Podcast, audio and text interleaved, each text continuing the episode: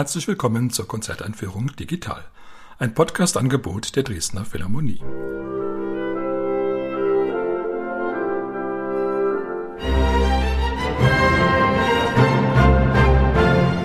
Mein Name ist Albert Breyer, ich bin Komponist und möchte Sie in die Konzerte am 22. und 23. Januar einführen. Auf dem Programm steht das Klavierkonzert Nummer 1 in S-Dur von Franz Liszt sowie die Sinfonie Nummer 2 in C-Moll Asrael von Josef Suk. Die Dresdner Philharmonie spielt unter der Leitung von Dima Slobodenjuk. Solist ist Bertrand Chamayou. Franz Liszt gilt vielen immer noch als der größte Pianist aller Zeiten was überliefert ist an Äußerungen über sein Klavierspiel, das ist wirklich so, dass man denkt, hier ist eine ganz neue Art von Pianist aufgetreten, eine kategoriell verschiedene Art, ganz anders als alles das, was man früher unter Pianist verstand. Wirklich ein Künstler, der jeden Rahmen sprengte, der einzigartig war, der eine ungeheure Faszination ausstrahlte. So ist es dann doch etwas verwunderlich, dass Franz Liszt nur zwei Klavierkonzerte mit Orchester geschrieben hat, die er als solche bezeichnete. Nummer eins in S-Dur, Nummer zwei in A-Dur. Der größte Teil seiner Kompositionen für Klavier ist für Klavier Solo. Er war ja auch einer der ersten, der wirklich in großen Häusern solistische Klavierabende gab. Früher war das Klavier doch dem Heim zugeordnet, der Kammer ein Instrument, was man eben für sich auch spielte oder höchstens mal im geselligen Kreis und dass nun ein einzelner Künstler ein ganz großes Publikum in Atem hielt durch sein Klavierspiel, das war zu Listzeiten doch noch etwas sehr Neues. Vor allen Dingen, weil es ja Konzertprogramme auch vorher gab, die eher gemischt waren. Dann gab es eine Sinfonie, ein Solokonzert und etwas Gesang und zwischendurch vielleicht mal eine kleine Sonate von Beethoven. Aber dass jemand wirklich von A bis Z eben nur Klavier spielte, das war ganz neu. Liszt ist auf diese Weise durch ganz Europa gekommen. Sein Ruhm eilte ihm dann immer schon voraus. Man wollte ihn hören. Es war so ein bisschen wie zuvor Paganini, der ja auch eigentlich alle in Verzückung versetzte und auch durch ganz Europa reiste, weil jeder ihn unbedingt hören musste. Bei Liszt ist es dann doch so gewesen, dass er seine großartige, glanzvolle Pianistenkarriere irgendwann zurückstellte gegenüber der Komponistenkarriere. Auch da war er von beträchtlichem Ehrgeiz, auch da hat er eine ganz neue Art gefunden, sich künstlerisch auszudrücken, eine ganz neue Art der Formbildung und auch der Harmonik, die großen Einfluss hatte etwa auf Bela Bartok. Das Klavierkonzert Nummer 1 in S-Dur war eine ziemlich schwere Geburt. Die Themen sind schon relativ früh entstanden, schon zu Beginn der 1830er Jahre, als Liszt so um die 20 war. Aber es gab dann viele verschiedene Versionen und die endgültige Fassung war dann erst Mitte der 50er Jahre reif als Liszt in Weimar war und auf den Spuren nicht nur Goethes wandelte, sondern überhaupt der deutschen Kultur, zu der eben auch die Musik gehörte, ganz stark. Deutschland wurde ja als das Land der Musik in dieser Zeit angesehen wobei Deutschland und das heutige Österreich ja noch eine kulturelle Einheit bildeten und man unter deutscher Musik eben auch die Wiener Klassiker verstand. Nun, Liszt hatte natürlich auch noch andere Anteile in seinem kompositorischen Schaffen, einen ganz starken französischen Einfluss und, was er auch selber sehr betont hat, einen ganz starken ungarischen Einfluss. Dieses Klavierkonzert in S-Dur allerdings ist doch sehr stark an Beethoven orientiert und an der frühen Romantik. Es ist dann in seiner virtuosen Ausgestaltung allerdings ein echter List geworden. Das Passagenwerk ist von einer Art, wie man es bei Beethoven und den Romantikern dann doch nicht finden würde. Was aber sehr an Beethoven geschult ist, das ist die thematische Einheit, das ganze Werk ist aus mehreren motivischen Kernen zusammengefügt, die immer wieder in Verwandlungen von neuem auftauchen. Manchmal ist es gar nicht sofort zu hören, dass es zwei Themen sind, die eigentlich dieselben sind, weil sie sich im Ausdruck und im Tempo und auch in der Spielweise so stark unterscheiden. Liszt hat es aber ganz sicherlich Freude gemacht, einfach diese Verwandlungskunst fortzuführen, wie man aus ganz wenig eben ganz viel macht. Natürlich Beethoven das große Vorbild, aber auch Komponisten wie Schumann oder Mendelssohn hatten in dieser Richtung schon viel geleistet. Natürlich hat Lister auch so ein paar kleine Eigentümlichkeiten eingefügt in dieses Konzert. Dazu gehört, dass im dritten Satz ausgerechnet der Triangel eine große Rolle spielt. Wahrscheinlich das am meisten belächelte Instrument des Orchesters, weil der arme Triangelspieler normalerweise in Orchesterstücken vielleicht vier oder fünfmal zum Einsatz kommt. Nun bei Liszt im dritten Satz dieses Klavierkonzerts, da hat Triangel richtig was zu tun. Und ich denke, das war auch eine ziemlich geniale instrumentatorische Idee, weil einfach der Triangelklang und der Klavierklang ganz wunderbar zusammenpassen. Auch das Klavier kann ja dieses etwas perkussive haben, dieses, naja, fast wie ein Schlaginstrument. Und Liszt hat in dieser Richtung auch sehr viel getan. Er hat vor allen Dingen auch die tiefen Lagen des Klaviers erschlossen wo das Klavier dann ja auch wirklich wie eine Pauke oder eine große Trommel oder ein Tamtam klingen kann.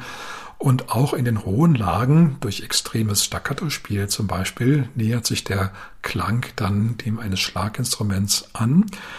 Allerdings die andere Seite von Liszt's Klavierkunst war, dass er auch sehr gesanglich spielen konnte. Gerade dieses S-Dur-Konzert, das ist voll von wunderschönen Melodien. Und vielleicht bezieht es seinen Reiz auch hauptsächlich aus dieser Gegenüberstellung von diesem perkussiven, schlagzeughaften und diesem ganz kantablen, dem singenden Klavier. Die Symphonie Nummer zwei, Asrael von Josef Suk, ist eine der allergrößten, allerschönsten, allerperfektesten spätromantischen Sinfonien, weist auch schon in die Moderne voraus. Entstanden ist das Werk 1905 und 1906, also zu der Zeit, wo auch Gustav Mahler seine großen Sinfonien schrieb.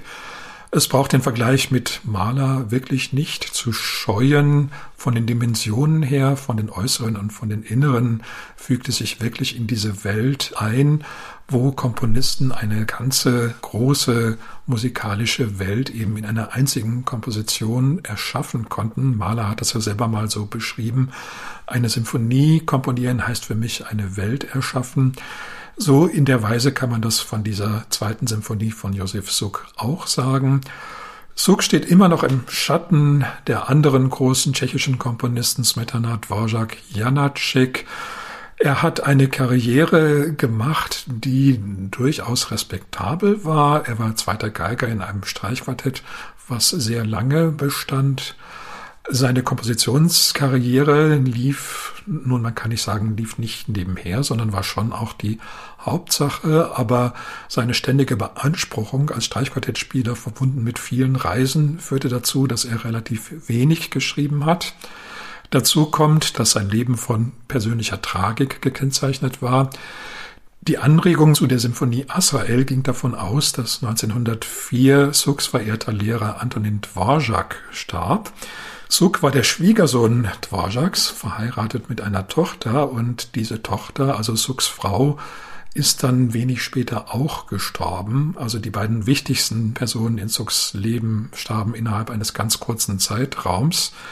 Die Symphonie Asrael war zunächst begonnen worden als Requiem für Dvorak und wurde dann weitergeführt nach einer Pause als ein Requiem auch für Suks Frau.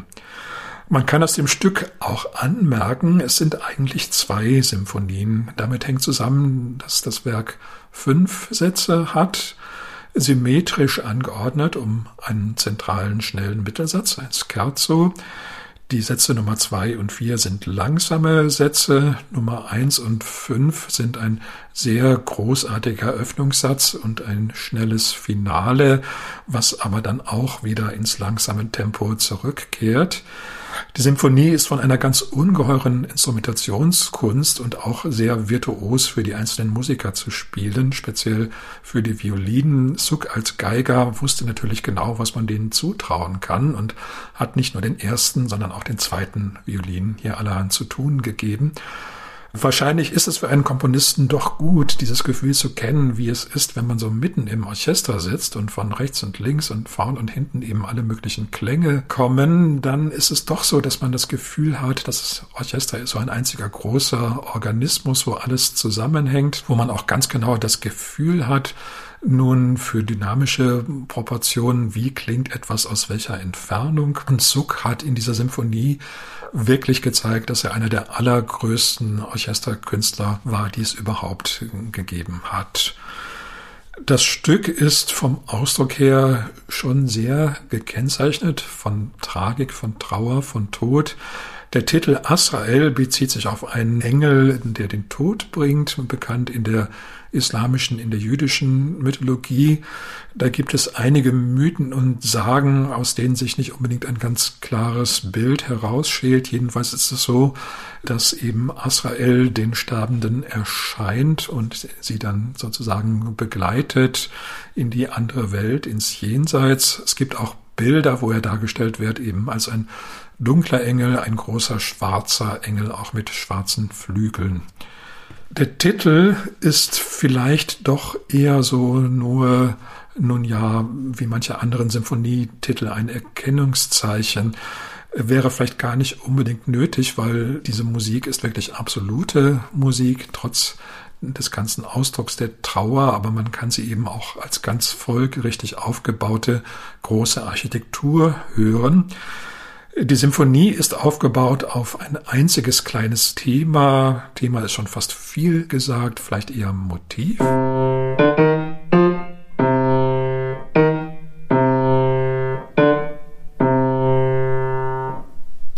Das klingt so ganz unscheinbar und es ist unvorstellbar, was Suk daraus gemacht hat, also von Anfang bis Ende ist die Symphonie von diesen Noten durchzogen. In allen möglichen Lagen tauchen die auf, für alle möglichen Instrumente gesetzt, manchmal eben ganz pathetisch und langsam und manchmal rasend schnell. Es gibt natürlich auch noch andere Seitenthemen, Nebenthemen, aber die thematische und gedankliche Einheit in dieser Sinfonie, die ungefähr eine Stunde dauert, ist wirklich phänomenal. Also so viel aus so wenig zu machen, das ist wirklich ganz großartig. Dazwischen gibt es auch Einfälle, die wirklich ganz exquisit sind, ganz selten. Im zweiten Satz zum Beispiel gibt es einen Orgelpunkt, der ungefähr in Altlage liegt. Ein Orgelpunkt ist normalerweise ein langer, ausgehaltener Ton in tiefer Basslage, der sich über ein paar Minuten eben nicht bewegt. Das kommt daher, dass solche Töne eben sehr oft auf der Orgel im Pedal eingesetzt wurden, wo eben der linke Fuß des Organisten dann einfach auf so einem tiefen Ton ruht und erstmal nicht da weggeht und darüber dann eben alle möglichen interessanten harmonischen, melodischen, kontrapunktischen Verschlingungen stattfinden.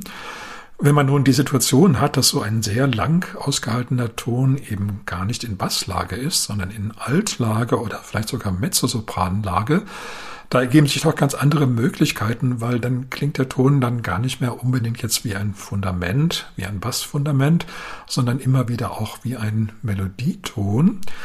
Das hat sich Suck zunutze gemacht, indem er dann diesen Orgelpunkt ganz leicht verschiebt manchmal, so dass er eben dann wirklich melodisch klingt und zwar auf eine Weise, die Dvorak's Requiem zitiert. Sux Asrael ist natürlich ein Stück, was höchste Konzentration erfordert, aber man wird dadurch in jeder Hinsicht belohnt. Ich kenne kaum ein Stück, wo es sich so sehr lohnen würde, es immer wieder anzuhören. Man entdeckt immer wieder etwas Neues. Für den Dirigenten ist die Komposition ungeheuer schwer. Ich nenne nur ein Problem. Es ist wirklich eine große Schwierigkeit, überwiegend langsame Musik eben folgerichtig und auch einem Ziel entgegen zu gestalten. Also, dass man merkt, es gibt nicht nur die eine Langsamkeit, sondern es gibt ganz verschiedene Formen von Langsamkeit. Von der ganz statischen Langsamkeit bis eben zur ganz spannungserfüllten Langsamkeit. Das findet man bei Suk alles. Die Musik bleibt eben dann doch nicht stehen, sondern entwickelt sich immer weiter aufgrund einer Logik, die man manchmal nur fühlen kann, aber die auch in jeder Hinsicht kompositorisch unterfüttert ist. Man weiß gar nicht, was man mehr bewundern soll an dem Stück, den wirklich großen Ausdruck oder die perfekte Konstruktion. Für Suk ist es dann auch der Höhepunkt seines kompositorischen Schaffens geworden. Er hat danach noch weitere große symphonische Werke geschrieben, die auch durchaus den Vergleich mit Azrael aushalten können. Aber vielleicht gerade in diesem tragischen Moment von Zucks Leben ist ihm etwas gelungen, was er vielleicht doch nur einmal schaffen konnte, nämlich die völlige Deckungsgleichheit von Konstruktion und Ausdruck, dass man das Gefühl hat, an dieser Musik, da stimmt wirklich jede Note, nicht nur so im tonsetzerischen Sinn, sondern auch jede Note ist gefühlt, jede Note ist an ihrem Platz, jede Note ist sinnvoll, jede Note hat uns was zu sagen. Zum Abschluss noch einmal der Hinweis auf die Konzerte. Sie finden statt am Samstag, den 22. Januar um 19.30 Uhr und am Sonntag, den 23. Januar um 18 Uhr im Kulturpalast Dresden. Ich wünsche Ihnen viel Freude.